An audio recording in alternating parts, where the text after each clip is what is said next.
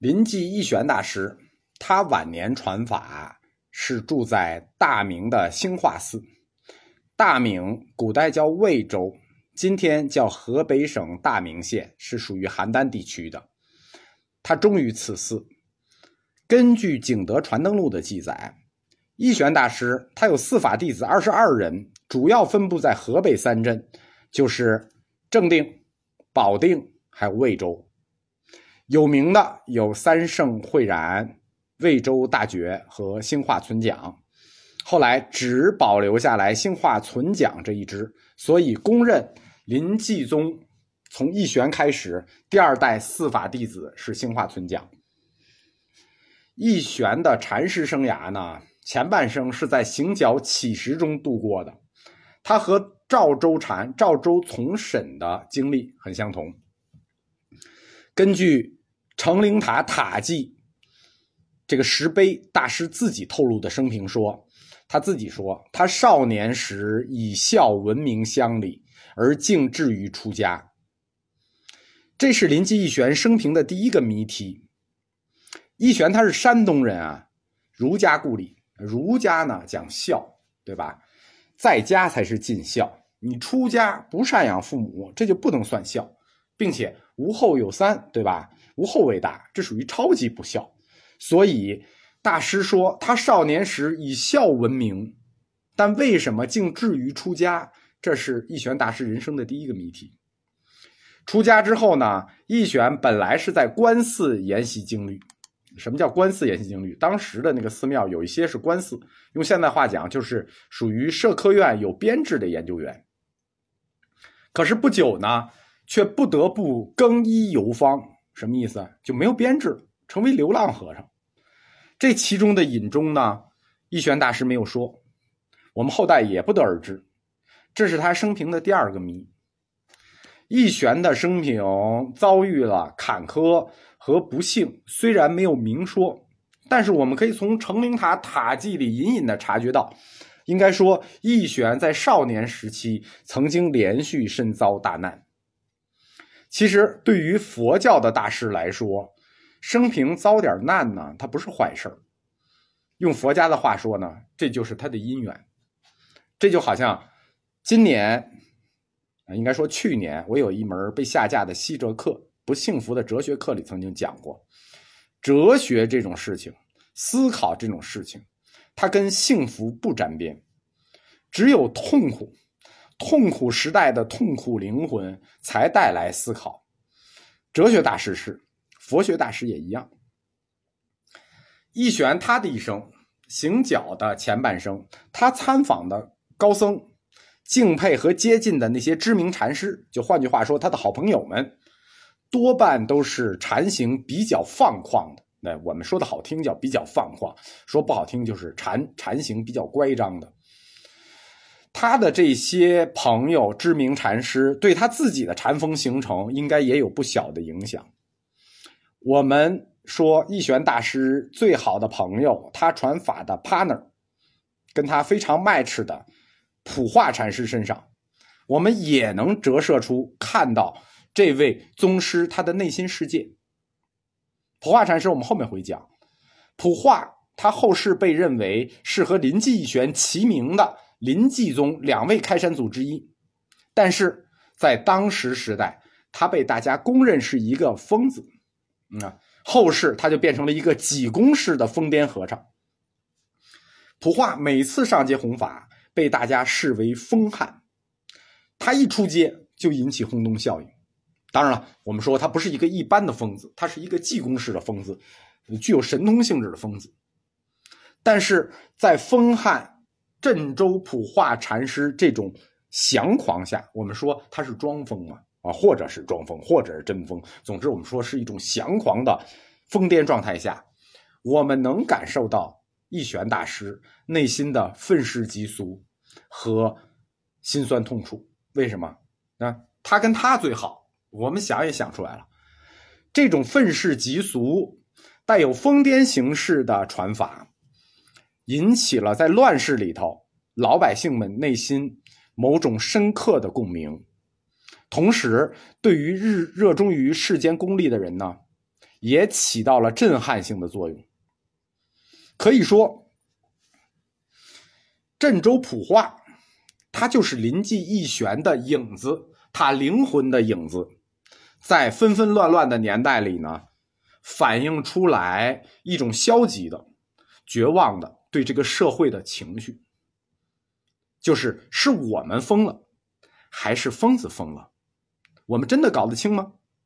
对吧？所有的人围着疯子看，围着疯子笑。疯子也看着我们笑，这就是那个时代的一个屌鬼。就对表达世间的态度而言，临济一玄、镇州普话就是影子与本人之间的关系。临济一玄从禅风上，他跟同时代在河北行禅的赵州从审是一样的。我们前面讲过赵州从审，他说：“老夫的病还不得救，何况救世人。”灵济一玄就把赵州从审的这种情绪进一步的禅化了，但是他表达的更加激烈，更加悲愤，更加决绝，以至于形成了一种模式。这种传禅模式具有极强的感染力和影响力。这就是后世的临济禅，以至于后世在对临济禅描描述的时候，有一个专门的词，就说临济禅叫禅风峻烈，峻烈，这是独特的一种禅风，禅风峻烈。说到临济禅，我们今天有两个成语，跟临济禅是直接相关的。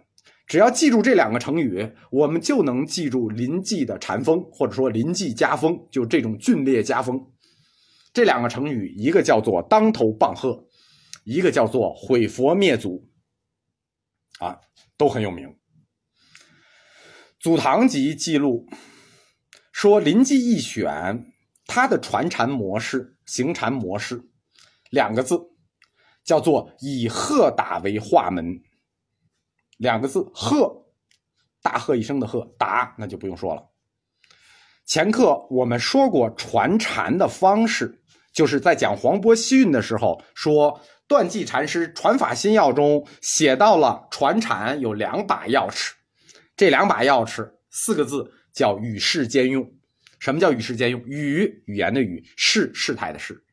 赵州从审传禅的时候就讲：云有出山势，水无头见声。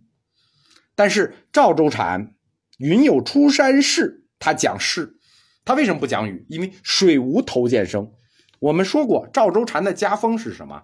是不道，就是不说，不与你说。所以赵州禅有事无声。但是黄伯逊说了，江西禅传禅两把钥匙，那赵州禅给了一把。临济一选，他把黄伯逊的这两把钥匙合一了。与世兼用，语说话，他的语就不说，但出声就是大喝一声，所以叫喝。大喝一声干什么呢？吓唬你。事呢？事态呢？事态没有别的，很简单，就是打。一边喝一边打，这就是临济禅传禅的钥匙。那把喝和打结合起来，那是什么呢？那不就是当头棒喝吗？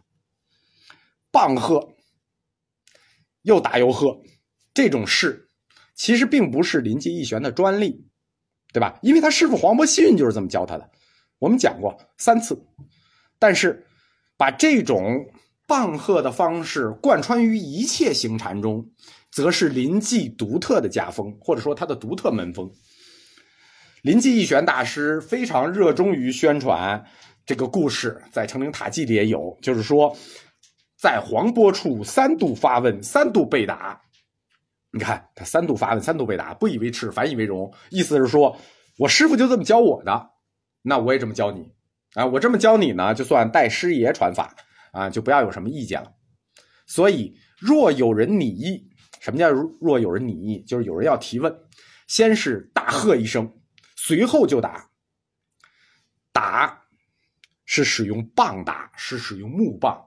故曰棒棒喝，而且临记一旋的这个大喝一声，不是我们理解的简单的说吼喽一嗓子，对吧？就是没语调的吼喽一嗓子，不是那么简单。他这个鹤很艺术，跟京戏一样，具体的场景不同，这吼喽的鹤法就不同，它含义也不同，相当复杂。大体上有四种含义。我们在佛教诗词里曾经讲过一次这个临济的棒鹤这个鹤法，他自己就我给大家再过一下啊，那个那个课是去年讲的。临济一选，它这种棒鹤的鹤法有四种。第一种鹤法叫金刚宝剑，就是这个鹤法的具体什么样的声叫金刚宝剑，我就不知道了啊。书上这么写的。第二种鹤法叫做巨地金毛狮子，啊，巨地金毛狮子的鹤法我在动物世界里见过。第三叫做探竿引草，啊，这个鹤呢应该就是悄悄的鹤，为什么呢？所谓探竿引草呢，就是钓鱼的时候勾引鱼用的一种草，叫引草。哎，这应该是一种悄悄的喝啊。最后一种喝法叫做一喝不做一喝用。那这四种喝法都有什么意义呢？林济一玄是这么总结的：我大喝一声如金刚宝剑。那金刚宝剑干什么用的？斩断用的嘛。所以喝如金刚宝剑就用于断货。你看，宝剑断货嘛。那巨地金毛狮子，那狮子大喝一声干什么呢？吓醒你啊，对不对？所以金毛狮子的吼法吓醒就叫醒迷，把你从迷途中叫醒。